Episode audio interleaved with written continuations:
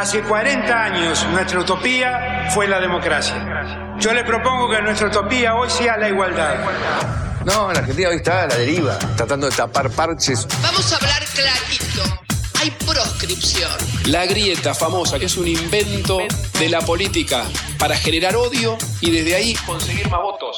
Vas a meter preso a Videla a todos los responsables. Estamos trabajando en armar una estrategia para enfrentar la izquierda a nivel internacional. La izquierda tiene que pelearle y la peleamos todos los días. Si vos le tenés bronca, le tenés que pelear, pelear o que tenés bronca, pero lástima a nadie. Lástima a nadie. La moneda ya está en el aire. Empieza cara o seca en FM Concepto.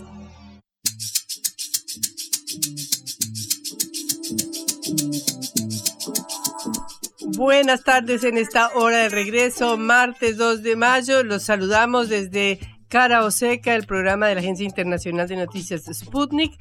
Eh, los saluda Patricia Lee y Juan Lechman, que está conmigo. ¿Cómo estás, Patri? Buenas tardes. Estoy indignadísimo. indignadísimo. porque veo que suspenden a Lionel Andrés Messi del PSG, de su club en Francia, por ausentarse para ir a un viaje a Arabia Saudita. Y yo recién bajé al kiosco y me da miedo ahora que no me dejen entrar, que me suspendan acá también. No, no, no te Pero yo no soy el mejor del mundo y él sí lo suspenden, ¿viste? Estoy un poquito preocupado. algunos cientos de miles de dólares nomás, pero no. Ayer fue feriado, yo, pensé que no se trabajaba y dije, uy, qué miedo, ahora me suspenden también por eso. Te digo, Patricia, esa es mucha la angustia que estoy sintiendo en este momento. No, Juan, no te preocupes porque con Messi hay una pequeña diferencia. Por suerte estamos en Argentina, que siempre son buenas noticias, sobre todo en la economía, ¿viste? Sí, sí, Esto de estar en un país estable, ¿qué, qué, sentirán los suizos? Me imagino que todo el tiempo les sube el dólar paralelo, sí, sí, sí, ellos que están en ese catombe. Es tremendo, la aburrición es insoportable.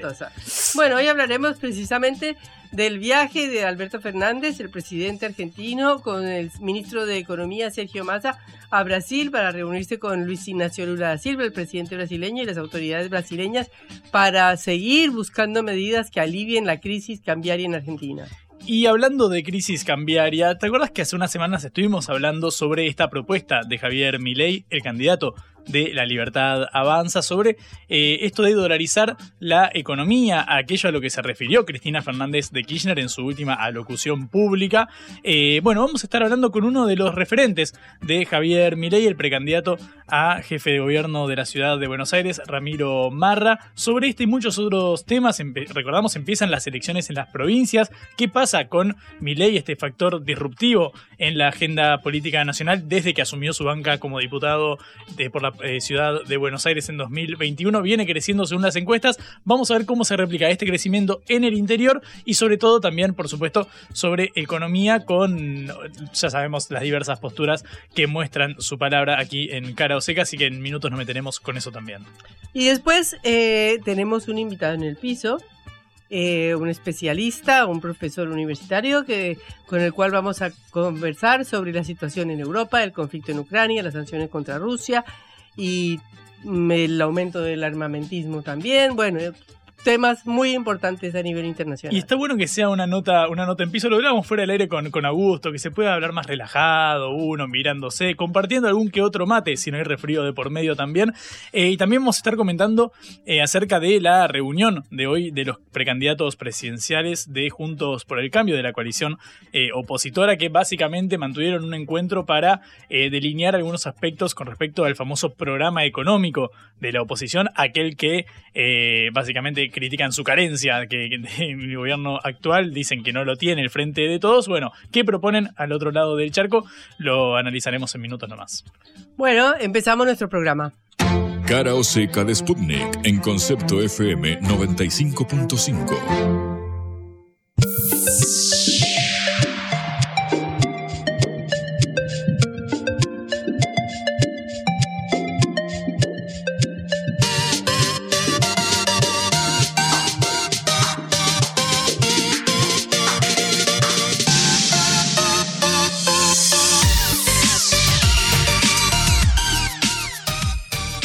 presidente argentino Alberto Fernández está en este momento en Brasil, donde, según el itinerario, según lo programado, debería estar empezando su reunión con el presidente brasileño, su colega Luis Ignacio Lula da Silva. En medio de la fuerte tensión cambiaria que ha afectado el plan económico del ministro de Economía, Sergio Massa, el jefe de Estado busca el respaldo de uno de los presidentes más importantes de América Latina. Lo acompañan, eh, además del ministro de Economía, su jefe de gabinete, Agustín Rossi, el embajador argentino en Brasil, quien también se ha propuesto como candidato presidencial de Frente de Todos, Daniel Scioli, el canciller Santiago Cafiero, la ministra de Desarrollo Victoria Tolosa Paz y la portavoz presidencial. Bueno, ya sabemos que el encuentro se da en un contexto muy complejo, puesto que hace dos semanas que vivimos una tremenda corrida cambiaria que llevó el dólar primero a 400 y ya nos alarmamos y nos asustamos mucho, y luego a 495, aunque al final terminó cerrando en 470 o algo así, pero que cierre en 470 no es ninguna alegría. Eh, para la situación política, no es ninguna alegría para la situación económica y para la desdolarización que contra lo que proponen muchos eh, se está produciendo de hecho en Argentina. De manera que el foco del gobierno sigue estando puesto en generar una estabilidad económica y para eso busca el respaldo muy importante del presidente Lula. Eh, Lula lo recibió, lo saludó por Twitter, dijo bienvenido, presidente al Brasil, y esperamos a ver qué resultados salen de esta eh, reunión. No es la primera vez que Lula da señales de apoyo al presidente Alberto Fernández, que, entre otras cosas, apenas fue electo en eh, hace cuatro años, en 2019, lo primero que hizo fue ir a visitar a Lula, que todavía seguía en prisión. O sea que Lula no se olvida de esas cosas, Lula no se olvida de esta solidaridad y de este apoyo que le dio Fernández en su momento más difícil y cuando también fue bastante criticado por hacer ese primer paso. La idea es que entre los dos, entre Fernández y Lula, generen una ingeniería financiera para dinamizar el comercio entre ambos países, utilizando reales y no dólares. Se busca un mecanismo para que Brasil le otorgue crédito a las empresas brasileñas que exportan a la Argentina, con el objetivo de evitar el uso de dólares en las transacciones comerciales. Eh, el secretario ejecutivo del Ministerio de Hacienda de Brasil, Gabriel Galípodo, eh, explicó a un diario brasileño que la idea consistiría en una línea de crédito especial para empresas brasileñas que exporten a la Argentina, lo cual le permitía a las importadoras argentinas pagar en pesos y luego las empresas brasileñas convertir esos pesos en reales. Eh, esto dijo el eh, secretario del Ministerio de Hacienda de Brasil, diciendo que es un financiamiento para empresas brasileñas que venden Argentina. Eh, se trataría de unas 210 firmas brasileñas que venden en los productos acá en Argentina y que, bueno, van a tratar de utilizar este mecanismo. Claro que obviamente se va a presentar un problema en el medio que es a qué tipo de dólar se cambia eh, cuando se llegue el momento de liquidar las importaciones y las exportaciones. Eh, esto es lo fundamental.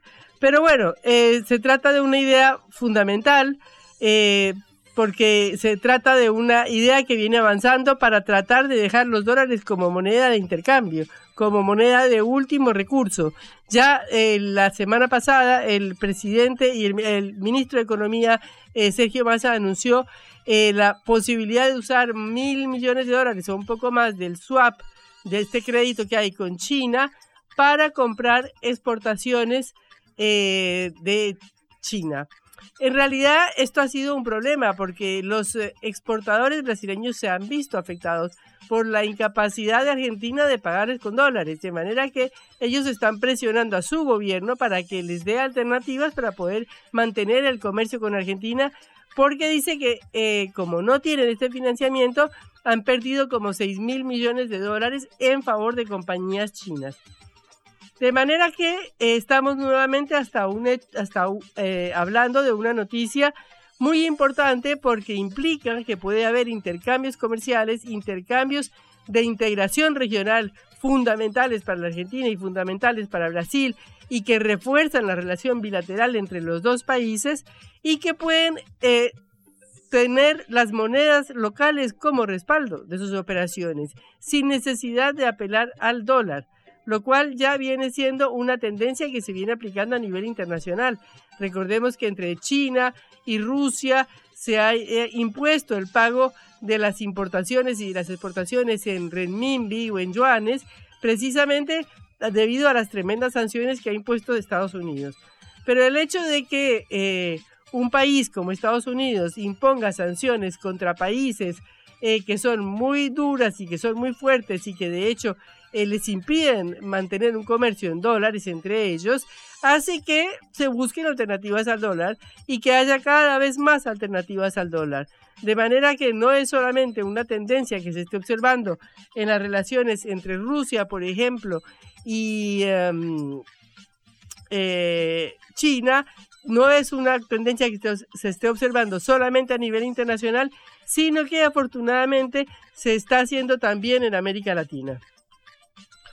El viaje de Fernández, por supuesto, tiene un contexto electoral, ya que dos de los funcionarios que están presentes con él acompañándolo, como son Daniel Scioli, el embajador actual en Brasil, y Sergio Massa, el ministro de Economía, son, bueno, Daniel Scioli ya se postuló como candidato, eh, pero Sergio Massa eh, mantiene todavía la incógnita y la duda de si será o no será, aunque todos sabemos que es posible que sea.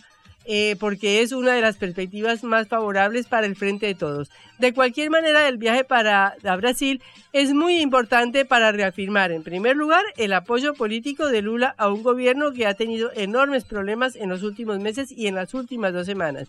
Y en segundo lugar, eh, también va a ser muy importante desde el punto de vista electoral porque es necesario calmar las aguas para llegar con tranquilidad a las elecciones de agosto, o mejor dicho, para, continuar el proceso electoral que está en curso en Argentina, porque ya esta semana tenemos elecciones en tres provincias, la próxima semana tenemos elecciones en seis provincias más y ya empieza un calendario electoral que no se terminará hasta octubre. Eh, y después hasta noviembre cuando se realice la casi muy probable y segunda vuelta electoral para definir el presidente. De manera que eh, estamos pendientes del resultado del viaje a Brasil, estamos pendientes de que el resultado sea más integración, estamos pendientes de que permita fortalecer las soberanías de los dos países, el derecho a negociar y a comerciar en reales y en pesos argentinos, dejando por fuera una moneda de la cual Argentina en este momento no dispone. Blanco o negro, sí o no. ¿A favor o en contra? Sputnik para la pelota para reflexionar.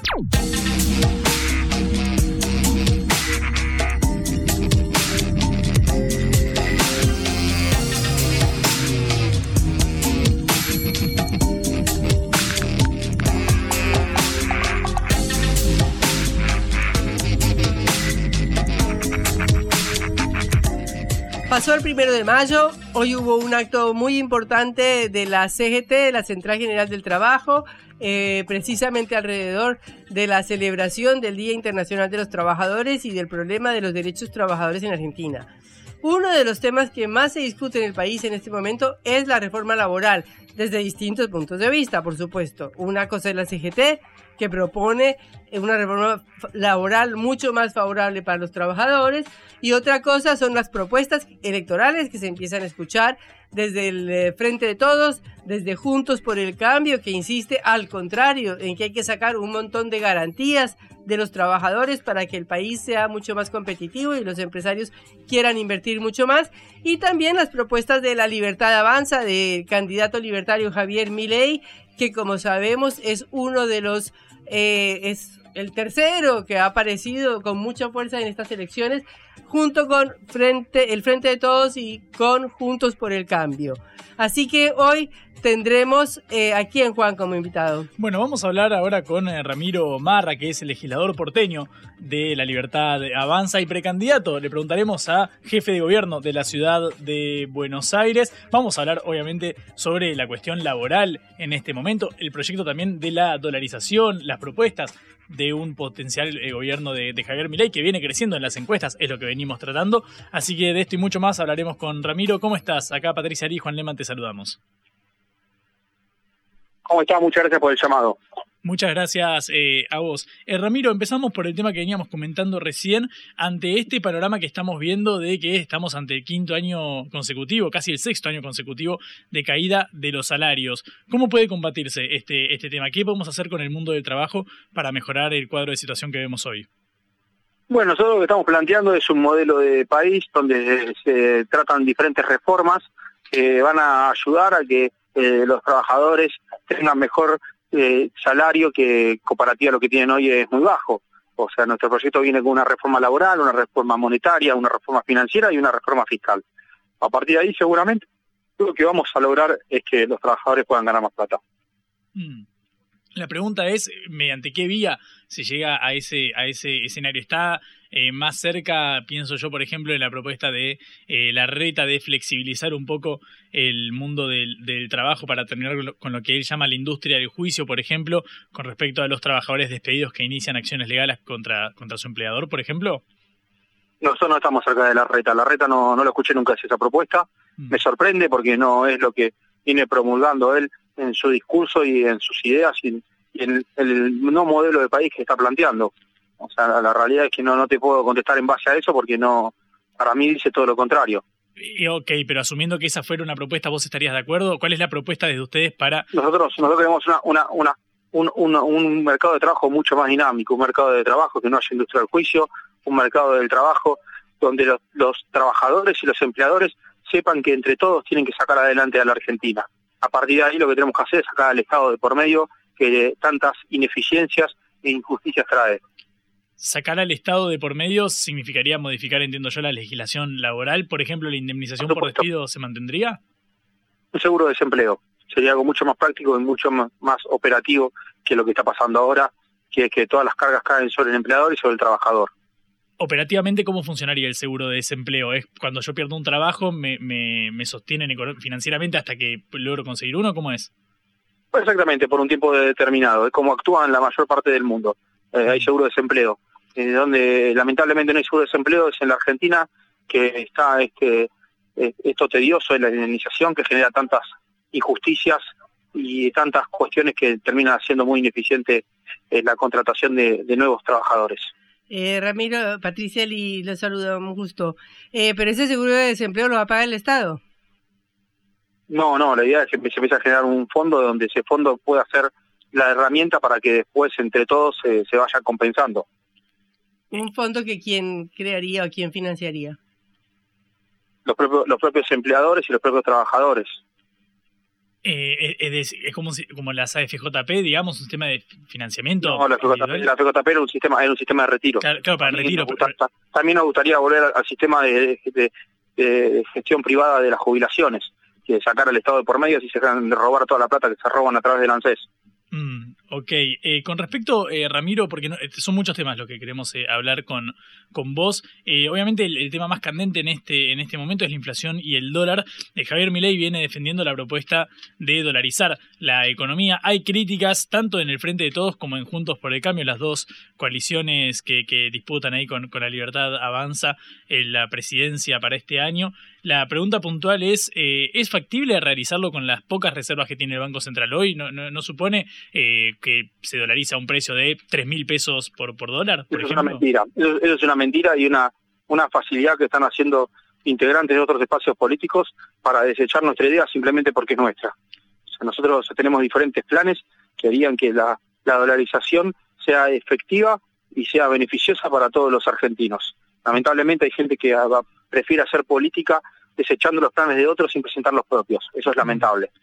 Eh, te, pregunto puntualmente porque vimos que una de las, de las banderas de, Javier Milei fue la de levantar el cepo, es decir, liberar la cuenta capital. Si nos fijamos en la historia reciente de, Argentina, lo que sucedió cuando, cuando llegó el gobierno Macri, por más que ustedes tengan diferencias con Juntos por el Cambio, pero me refiero a la medida específica, que bueno, es alentamos las inversiones de afuera para que traigan los dólares necesarios y abrimos el libre acceso a los dólares, algo que también se instrumentó durante la, dictadura y que en ambos casos terminó mal. Disculpa, no estamos, nosotros no estamos haciendo eso, ¿no? Me acabas de preguntar por la realización. No, no, te, pregunto por las dos propuestas puntualmente, porque los dos ejemplos que tenemos... La propuesta nuestra es la realización, donde no hay apertura del capital directamente, o sea, el capital no tiene patria. Hay que terminar con esas mentiras. Porque si no, ¿qué pasa? Pasa todo por medio de gobiernos ineficientes que lo que hacen es hacer que se genere más pobreza en la Argentina. Nosotros queremos que haya libertad total y que no haya intermediarios en el medio determinando quién puede, quién no puede, porque se terminan aceptando injusticias de esa manera. ¿Por qué alguien puede comprar 200 dólares y otro no? La, la, pregunta se podría responder, por ejemplo, diciendo, bueno, con, con las poquísimas reservas que hay en el, en el Banco Central, quizás el Estado elige vender, por ejemplo, importadores para que mantengan, mantengan la industria. Digo, como una potencial respuesta, la pregunta es si esas divisas alcanzan. Me parece, me parece, totalmente injusto ellos decir quién es el importador y quién no. Entreguemos todo al Estado y listo. No tengamos empresas privadas. No, no, mi, mi, pregunta es... estatizaron, estatizaron, estatizaron el comercio exterior el Estado decide quién compre y quién, y quién vende y a qué precio. Es grave la situación. Imagínate si vos pones un kiosco y te empiezan a decir, a vos tenés que ahora comprar este producto y lo tenés que vender a este precio. No te gustaría, ¿no? No, no, no, estoy defendiendo esa medida, simplemente estoy preguntando para... ¿Qué pasa en la Argentina? Para, ¿Qué pasa en la Argentina? Es decir, que contamos con las reservas suficientes para mantener un tipo de cambio cercano al dólar blue, por ejemplo, en caso de, dolarizar que sea ese precio. por supuesto, por supuesto, porque hay diferentes herramientas. ¿Cuáles son las reservas? ¿Cuántos de, ¿Cuántas hay de reservas? Eh, de reservas netas, eh, supongo que... ¿Por qué de reservas netas? ¿Qué hay de reservas brutas qué son? No, bueno, está bien, pero unas cosas son las de libre disponibilidad que tiene el banco. Para, para, la reserva bruta es una mentira. Pero entonces, ¿cuánto dinero hay para hacer la dolarización y cuánto escuchen, falta? Escuchen esto, escuchen esto, escuchen esto. ¿Hay reservas brutas? Sí, hay reservas brutas. Y bueno, ¿para qué son las reservas brutas? Pues están, de, están mintiendo? Bueno, le estamos preguntando a usted de cuánto se necesitaría. Si, si, para, para, si, si, no, si no se puede hablar de reservas brutas, quiere decir que es una mentira lo que están haciendo el Banco Central. ¿Para qué hablan de reservas brutas? Esto es una mentira entonces. ¿Solo hay que hablar de las netas? No, la pregunta es al, la pregunta es al revés. ¿Cuánto dinero hay disponible para hacer la dolarización? ¿Cuánto? Y un montón hay, si tanto las reservas brutas y todos los dineros de todos los argentinos. Y después hay diferentes herramientas financieras avanzadas que establecen un mecanismo para hacer la dolarización de la mejor manera posible. Con trust en Estados Unidos, con co-garantías, con diferentes eh, herramientas que se van intercalando una con otra y terminan generando un instrumento que obviamente, o sea, yo como una persona que se dedica al mundo de la finanzas, por supuesto que, las entiendo y, las comprendo. Obviamente que el público en general es más difícil que entienda en detalle lo que es un trust, y lo entiendo, o sea, yo no soy médico, no entiendo cuestiones de medicina. Mm. O sea, eh, es lógico que, que la gente Juntos por el Cambio y el kirchnerismo esté en contra de, esta medida porque ya demostraron que no saben nada de finanzas y no saben nada de economía, y fracasaron. Entonces, por supuesto que atacan a los que ponemos alternativas novedosas, innovadoras e inteligentes eh, arriba de la mesa como propuesta. Ellos no tienen propuesta, nosotros tenemos propuesta. Esa es la gran diferencia que tenemos. Eh, Ramiro, puntualmente, eh, yendo, eh, prescindiendo de la parte operativa de cómo se llevaría a cabo eh, la, la, dolarización en sí, el costo social que acarrearía una, una dolarización de los ingresos de la población, tenemos casi 40 puntos de, de pobreza, no es nada para enorgullecerse. El, el, problema es, ¿no, ¿no aumentaría drásticamente en un primer momento en caso de dolarizar la economía? ¿Pero por qué, pero por qué va a aumentar la pobreza? Si van a empezar a ganar en dólares, la gente va a estar contenta la gente que tiene un, quizás se prescinde por ejemplo de la política monetaria. o sea hoy están ganando hoy están ganando 200 dólares bueno para ganar más plata porque vamos a estar un, vamos a tener un capital humano recontra valioso como es el trabajo de todos los argentinos que seguramente se va a empezar a, activar porque vamos a generar estabilidad seguridad jurídica y las inversiones van a generar que se generen nuevos fuentes de trabajo. O sea ¿por qué hacemos la pregunta de algo que es contrario a lo que dice eh, la práctica y la teoría una organización ayudaría a mejorar los salarios. ¿cómo va a generarse más pobreza? Mm. Te, te, contesto así porque si no empezamos a confundir a la sociedad sobre algo que es una alternativa para que empiecen a ganar más plata.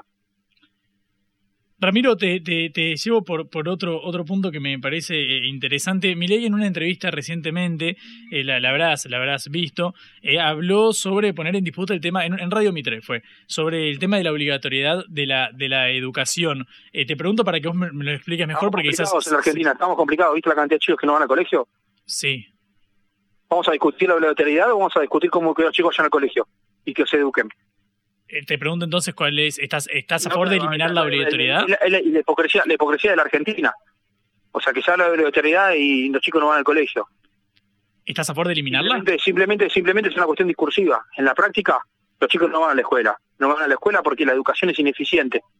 La educación no les brinda las herramientas suficientes para seguir al mercado laboral. Hay que cambiar eso, hay que mejorar hay que sacar el doctrinamiento de la educación y empezar a darle cuestiones prácticas, hacer una educación mucho más moderna.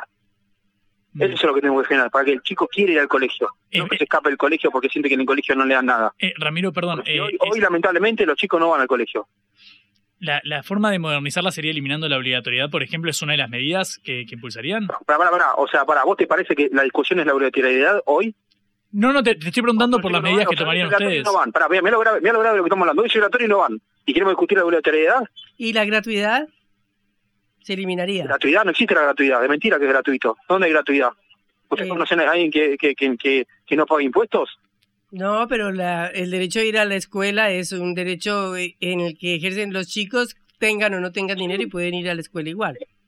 Sí, para la escuela sí, lo que lo que pueden, lo que decían ir a la escuela, porque lamentablemente hoy no se cumple la obligatoriedad, o sea, claramente, o sea, están pagando atrás de impuestos, los padres pagan atrás de impuestos. Mm. Pero no digamos que es gratis, porque si no estamos diciendo cosas que no son ciertas. Hoy la educación no es obligatoria, hoy la educación no es gratuita. Por ejemplo, el, el jefe, te, te cito un, un, ejemplo de la reta simplemente porque es el que se refirió a esto recientemente. No estoy diciendo que ustedes estén de acuerdo, Ramiro. Quiero ir directamente al punto y no, no, no a quien. Si lo dijo la reta, seguramente tenemos desacuerdo. Ok, la, el, el, okay. Pero, pero, escuchando la propuesta del, del jefe de gobierno porteño sí. y precandidato presidencial, él proponía, por ejemplo, quitarle el plan Ciudadanía Porteña a aquellos padres que no enviaran a la escuela eh, a, sus, a sus hijos. Es decir, que la obligatoriedad para la educación podría funcionar, en el caso este de la medida impulsada, como una forma de mantener el acceso a, ciertas, a ciertos beneficios. Se tendría bastante hipócrita lo, lo, lo, que hace la reta. Se tendría que preocupar por esos chicos que llevan a marcha de manera obligada. ¿Ese es otro, ¿Ese es otro debate? A los padres, a los padres se tiene que preocupar por los padres que, que, que llevan a los chicos a cortar las calles de la ciudad de Buenos Aires. No estar hablando a quién le saca el plan social simplemente de manera extorsiva, que vaya y aplique la ley y que cuide a esos niños. Pero y si, si, no, si no fuera la reta, eh, prescindiendo de quién, de, de quién impulsa la propuesta, ¿estarías, estás de acuerdo de una medida? Es mucho más no, no, no, o sea, ¿sabes qué pasa? Que primero, o sea, hay, hay que pensar las, las, las cosas de otra manera, porque si no nos, nos terminan vendiendo el discurso de campaña. Que estuvo ocho años de gobierno y seis meses antes de ir se, se le ocurre poner esta medida. ¿Qué les está tomando de tontos? Pero ahí estamos hablando de la red, estoy, estoy preguntando por la medida en sí, si, no, la, si la propusiera Carlitos. Digo, yo, yo, presenté, presenté un plan, presenté un proyecto de ley que planteaba que, por supuesto, que los, los padres que llevaban a los chicos al, a, a, a, las marchas no podían cobrar un plan social. Eh, eh, decir... o sea, primero empecemos por eso y, y, después, por supuesto, que hay que trabajar sobre diferentes medidas. Lo que pasa es que no lo tienes que hacer por una campaña, lo tenés que hacer en base a, a lo que es correcto y a lo que es incorrecto. Eh, Ramiro, eh, ¿cómo ve usted eh, sus posibilidades electorales y las de Milei en la capital? Teniendo en cuenta que según lo, la última elección ustedes sacaron una votación muy importante, eh, no en la Recoleta o en Belgrano, sino en los por ahí en Mataderos o en la zona sur de, de Buenos Aires. ¿Cómo ve eso? ¿Por qué eso? ¿No? Se supone que ustedes tendrían que sacar los votos en los sectores más eh, ricos y afluentes de la ciudad. ¿Por qué? Bueno, le pregunto. ¿Pero por qué no tendríamos que se supone? Porque esa es su posición, no, no la comparto. Bueno, por, por eso, por favor explíqueme, no le estoy dando mi opinión, le estoy pidiendo la suya. No, si se supone, no, es bastante, o sea, no sé, eh, ¿por qué asociás que no tienen que votar la, la, la, las partes más pudientes de, de, la ciudad de Buenos Aires? Al revés, si nosotros estamos defendiendo a los trabajadores, lo que más va, beneficiados van a salir con un proceso de dolarización son la, la gente más necesitada, por supuesto que nos van a acompañar. ¿Y usted cree no, que este, este, diagnóstico se va a repetir ahora en las elecciones que vienen? Sí, o sea, igual nosotros no, no estamos targeteando a la sociedad. A nosotros nos votan, nos votan seres humanos, individuos, personas, que van mucho más allá de, de dónde viven, cuánto ganan, de género, edad. O sea, todas esas cuestiones son cuestiones para un análisis sociológico. Nosotros hacemos análisis sociológico y electoral. Nosotros lo que hacemos es un análisis de cómo los argentinos puedan tener una mejor vida de la que están teniendo hoy, que es bastante paupérrima. Eh, Ramiro, con respecto a, a, esto, en las últimas eh, semanas, la, algo que, que, que, fue una novedad, al menos para las elecciones de la ciudad de Buenos Aires, es llevar a cabo este mecanismo de elecciones concurrentes, es decir, separar la boleta de precandidato a jefe de gobierno porteño de la boleta de precandidato presidencial. En el caso de que la boleta del precandidato a jefe de gobierno porteño no estuviera asociada a la, a la de Milei, ¿esta movida impulsada por el, por el oficialismo del, del PRO en la ciudad los perjudica a ustedes, considerás?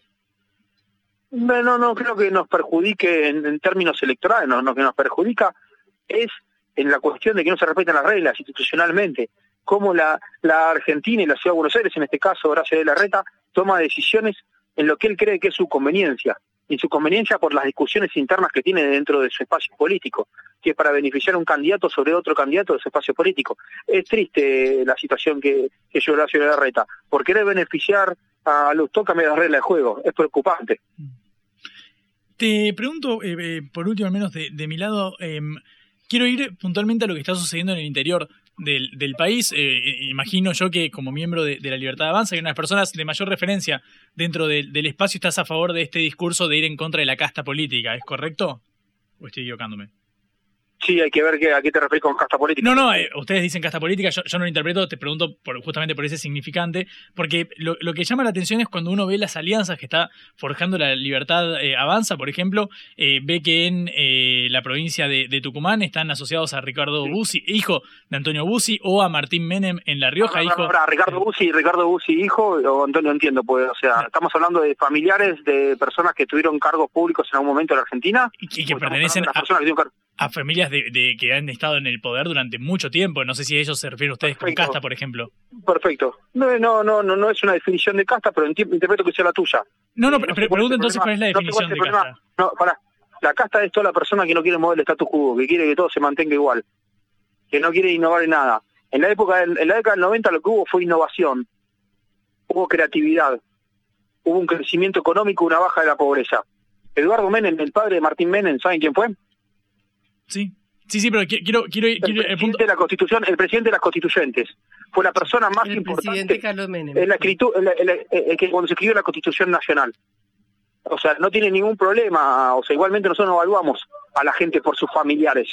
Lo evaluamos por ellos mismos. No, está perfecto. La, la pregunta es si en, en la...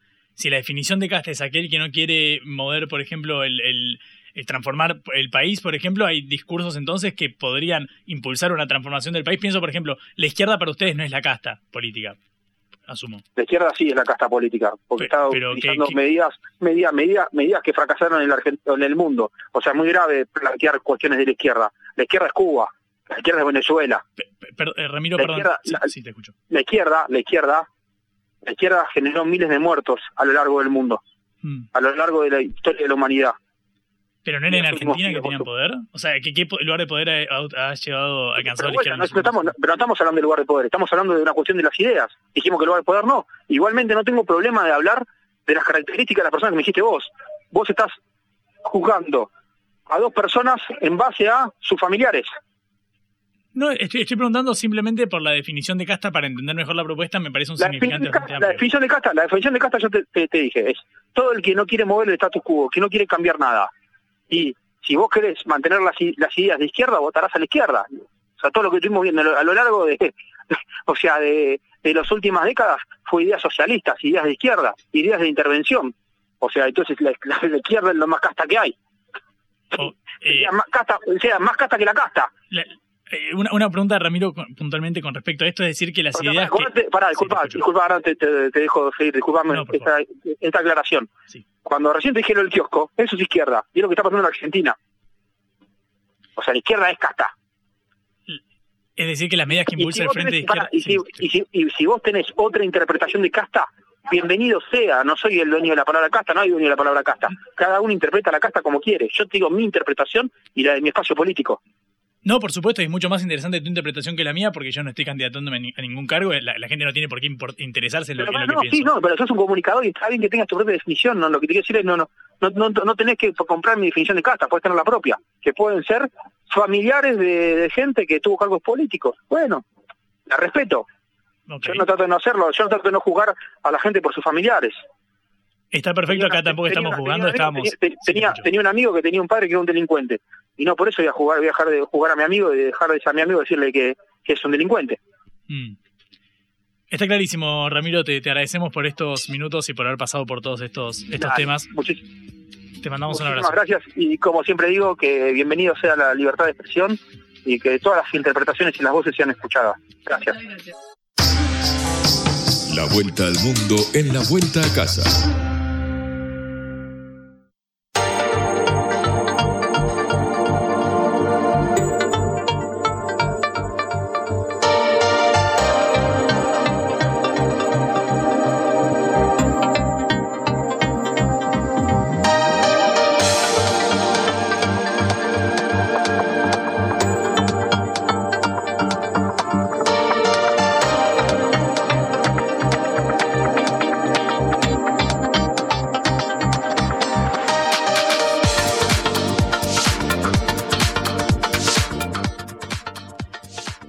La operación especial de Rusia en apoyo a las repúblicas de Donetsk y Lugansk comenzó el 24 de febrero de 2022. Ya lleva eh, más de un año y desde entonces tanto esas dos repúblicas como las regiones de Zaporilla y Gerson decidieron su incorporación a Rusia. Pero los combates no cesan. Ha habido distintas iniciativas de paz, el año pasado con Turquía, este año a propuesta de China, también a propuesta del presidente Luis Ignacio Lula da Silva y últimamente el Papa. Pero lo que empezó como un conflicto que hubiera podido nunca empezar o que hubiera podido terminarse muy rápidamente, ya se extiende más de un año. Eh, para poner en contexto, eh, antes de presentar a nuestro invitado, eh, quería recordar que todo empezó en 2014, cuando fue destituido el presidente Yanukovych en Ucrania y el nuevo gobierno ucraniano empezó una ofensiva muy fuerte contra las regiones de habla rusa de la región del Donbass, que pronto se convirtió en una agresión armada. Y ese conflicto se hubiera podido terminar ese mismo año porque hubo dos acuerdos muy importantes, los de Minsk I y Minsk II, que planteaban una salida para que Kiev reconociera la autonomía de estas regiones, pero esos acuerdos nunca se cumplieron. Eh, y por lo tanto se llegó a la situación que hay hoy, en la cual vemos cómo aumenta cada vez más el armamentismo en Europa, eh, que la OTAN y todos los países intervienen cada vez más en el conflicto. Y para hablar de esto tenemos a Marcelo Montes, doctor en Relaciones Internacionales, profesor de Política Internacional en la Universidad de Villa María, Córdoba, y miembro del Consejo Argentino de Relaciones Internacionales. Marcelo, un gusto tenerte acá en el piso de Caro Seca. No, un gusto el mío y por supuesto gracias por la invitación. Bueno, Marcelo, a ver, tu mirada. Mi mirada es bastante particular porque, em, a ver, eh, hay una guerra discursiva, sin duda, eh, considerando que eh, ambos, ambas partes suelen argumentar, una en favor de que sus intereses han sido lesionados al, al, penetrar la OTAN, sobre todo al usar la OTAN a Ucrania eh, a 900 kilómetros de Moscú, ¿no? Eh, considerando la distancia con Kiev. Eh, y por lo tanto, su seguridad está en peligro. Me refiero a Rusia. Y en el caso de Ucrania, mm, la, argumentación típica de Ucrania, sobre todo considerando su historia, relaciones bastante complejas con, con, Rusia, primero a través del imperio zarista y después con, todo lo que fue la Unión Soviética, en relación a una supuesta intención de dominación por parte, en este caso, de Rusia, que vuelve a las andadas. Eh, yo creo que, mm, eh, por supuesto, el, argumento ucraniano queda invalidado por la presencia de la OTAN. ¿no? Porque eh, claramente si nosotros vemos el mapa y la historia, de las relaciones entre ambos países, pero también de Europa Oriental con Rusia a lo largo de estos 30 años, está claro que quien ha penetrado fuertemente en eh, Europa del Este primero, eh, la que se ha movido más allá de, los límites de Alemania, tal como se le había prometido Gorbachev cuando terminó la Guerra Fría, de manera oral, de manera verbal, no de manera escrita, por supuesto, no hay nada escrito.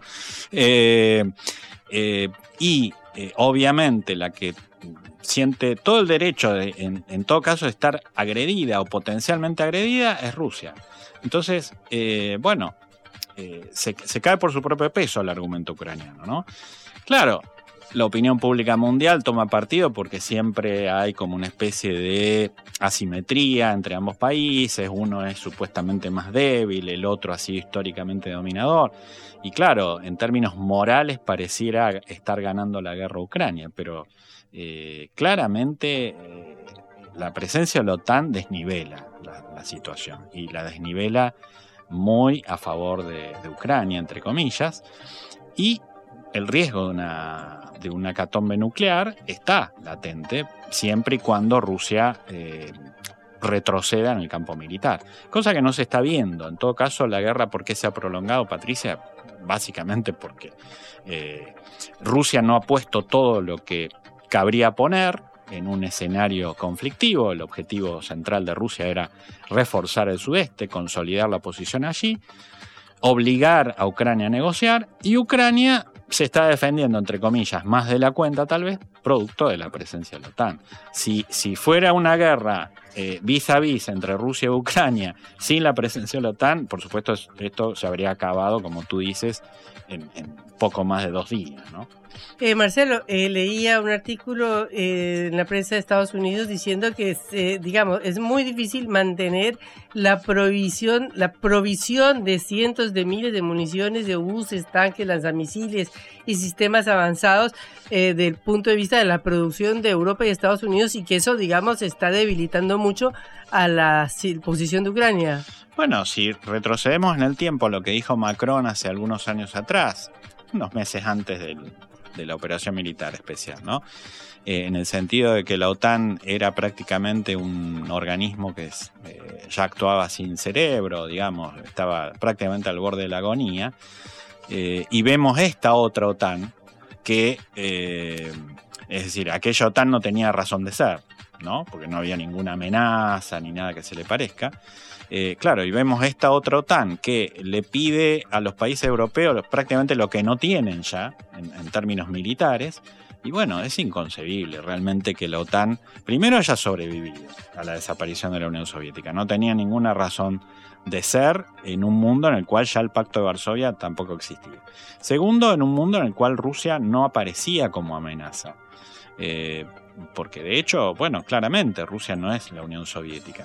Y tercero, eh, sobrevivir en este, en este contexto, ¿no? Existiendo una Ucrania que pertenece al, al- corazón cultural y espiritual ruso, digamos, y bueno, es inconcebible, es como, para hacer el símil con Latinoamérica, es como si Uruguay le hiciera una guerra a Argentina, ¿no? Sería absurdo. Y que Uruguay estuviera apoyada por Estados Unidos, Gran Bretaña. Bueno, eh, para los argentinos eso sería inconcebible. Y no porque Argentina tenga apetencias imperialistas sobre Uruguay, ninguno se le ocurre eso. Pero bueno, claro, la historia le juega en contra, Rusia en general, Ucrania es la débil, etcétera, etcétera, y todo esto alimenta las pretensiones militaristas de, algunos países o de algunas burocracias de los países europeos, y sobre todo Estados Unidos.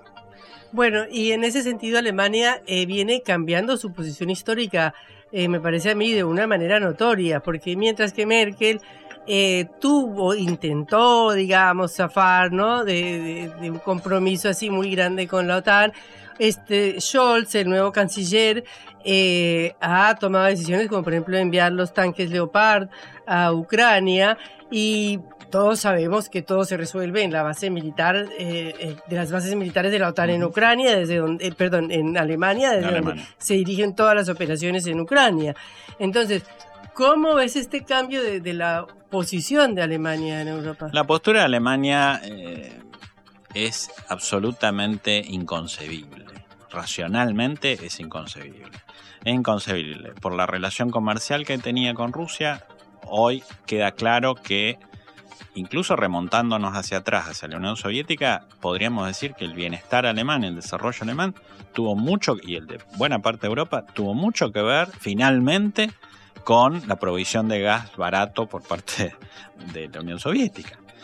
Ni hablar en los últimos 20 años, ¿no? O sea, la, la relación privilegiada con Rusia acaba de tirarla a la basura, al, al tacho de la basura histórico, Alemania, eh, incluso admitiendo el sabotaje al Nord Stream. Es decir, eh, ha permitido que, que, que elites, fuerzas norteamericanas o británicas o lo que sea, o noruegas hayan participado en un sabotaje contra un gasoducto construido por ellos mismos para proveerse de gas barato es absolutamente inconcebible. Y es inconcebible ideológicamente porque Scholz pertenece a un partido, el socialista, el más antiguo de Europa, que históricamente ha, ha abogado por el entendimiento entre el oeste y el este en la época de la Guerra Fría. Eh, hacía, tú te acuerdas, Eh, este, hacían los socialistas democráticos en, en Alemania federal, en Alemania federal, de no en la oriental. Claro, eh, se oponían a las bases militares norteamericanas en nombre del pacifismo. Y este hombre, que seguramente eh, cuando era joven era pacifista nuclear, ahora resulta que eh, aboga por el retorno de las centrales nucleares, por la carbonización de la economía alemana, o sea, retrocede a Alemania casi a la prehistoria. todo por seguir a pie juntillas los dictados geopolíticos de Estados Unidos, que, que lo único que quiere es venderle gas licuado, que es carísimo, en términos competitivos los rusos. O sea, lo de Alemania es inconcebible por donde se lo mire. Ahora, ¿por qué? Me dirás, me preguntarás tú. Creo que porque hay un sentimiento de culpa, entre comillas, en, alguna parte de la élite alemana respecto a lo que ha hecho y, y, cómo lo ha hecho desde la Segunda Guerra Mundial. Hay un sentimiento de deber y de lealtad hacia Estados Unidos, que no es la misma esta Estados Unidos que la del 45, obviamente.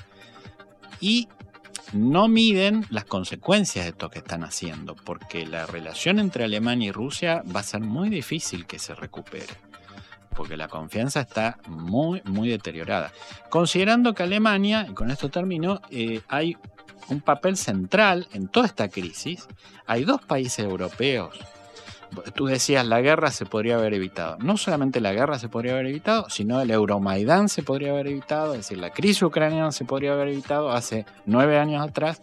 ¿Y, y, y quiénes son los grandes responsables de que esto se potenció, se fogoneó, se estimuló y se llegó al punto donde estamos ahora. Alemania y Francia. Esos dos países han sido claves para que tengamos este escenario. Su, su tibieza, su pusilanimidad, su mediocridad en los liderazgos, porque eh, uno puede rescatar de alguna forma la figura de Merkel, pero todo el espectro político alemán no es solamente Merkel.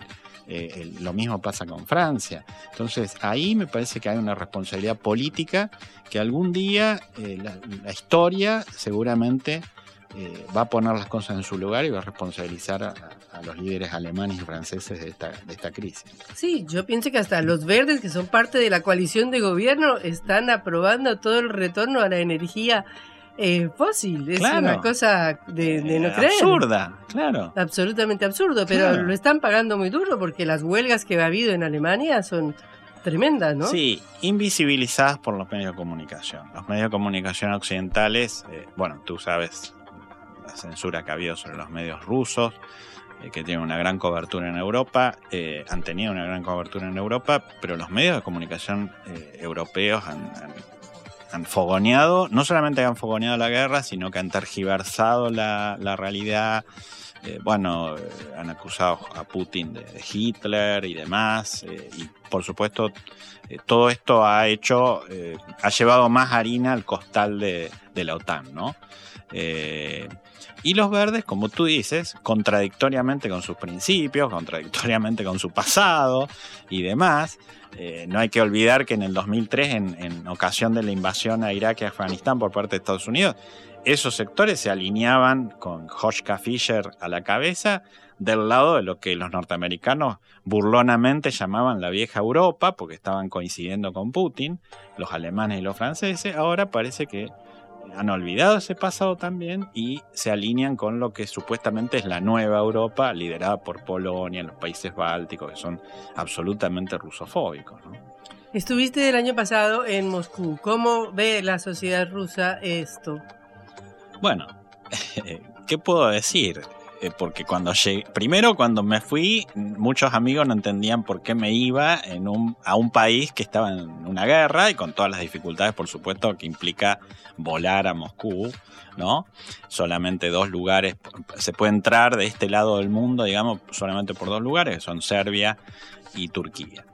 Eh, y después cuando vine, no podían creer, y bueno, cuando vine y también durante los 15 días que estuve, la cobertura mediática que tuve, no podían creer que la, la, gente viviera normalmente, que, que, yo fuera a filmar a, en los supermercados, o en los bares, o en los restaurantes, que la gente vivía eh, apaciblemente como cualquier día de 2016, que había sido la última vez que había ido, o de 2010, que fue la primera vez que fui, y, y, y tuviera acceso a todos los productos, incluso europeos. Porque este, yo me iba, me abastecía en un súper cercano al, al, hotel y recorría, recorría mucho, como siempre, y, la vida no solamente era normal, sino, bueno, la, los medios de comunicación también, excepto algún programa, digamos, un poco más duro que lo normal, la realidad es pintada como, podría ser pintada en, en, términos como lo estamos planteando, ¿no? Eh, y la gente normal, paseando, caminando, consumiendo, abasteciéndose de los productos que, Rusia tenía eh, históricamente. Así que, incluso con más productos, incluso con más productos rusos, porque hubo una fenomenal sustitución de importaciones también, y productos latinoamericanos. Eh, entonces, bueno, y esto tiene que ver, de nuevo, con la tergiversación de los medios occidentales y incluso algunos de aquí de Argentina. ¿no? Por supuesto. Eh, medios que, por ejemplo, han ido 5 o 10 veces a Kiev y jamás han ido a Moscú, lo que hiciste tú, o, o han ido al Donbass o al Donetsk para tratar de reflejar, aunque sea un poquitito de la otra realidad, ¿no? Sí, el, la guerra en Kiev no tampoco se vive con el Donetsk, ¿no? Y es llamativo también como en los últimos nueve años se omitió todo eso que tú dijiste, es decir, la guerra en el sudeste empezó en el 2014, no empezó claro. ahora.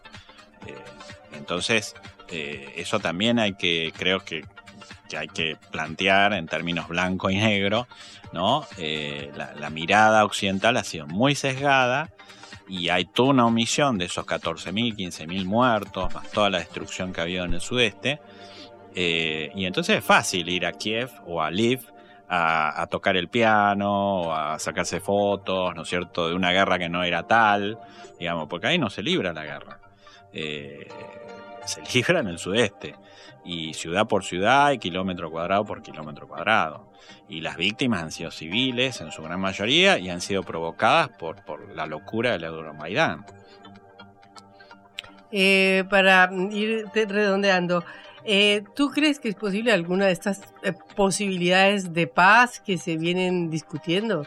Incluso la última, que no se conoce cuál es, pero el Papa Francisco ha dicho que Papa. lleva adelantada una negociación. Sí. Yo creo que, mm, a ver, eh, en términos de, cuánto pudo durar la guerra, cuánto no pudo durar, eh, yo diría que, Rusia eh, está relativamente estable, bien, digamos, está mucho mejor en tal vez en el terreno económico que en el terreno militar. En gran medida producto de las expectativas, porque, insisto, muchísimos decían, bueno, en una guerra vis a vis gana Rusia fácilmente, en pocos días se acaba, y claro, ahora no pueden entender por qué se alarga. Pero Rusia tampoco está eh, movilizando toda la fuerza poblacional que puede movilizar, no está usando las armas que, que podría usar.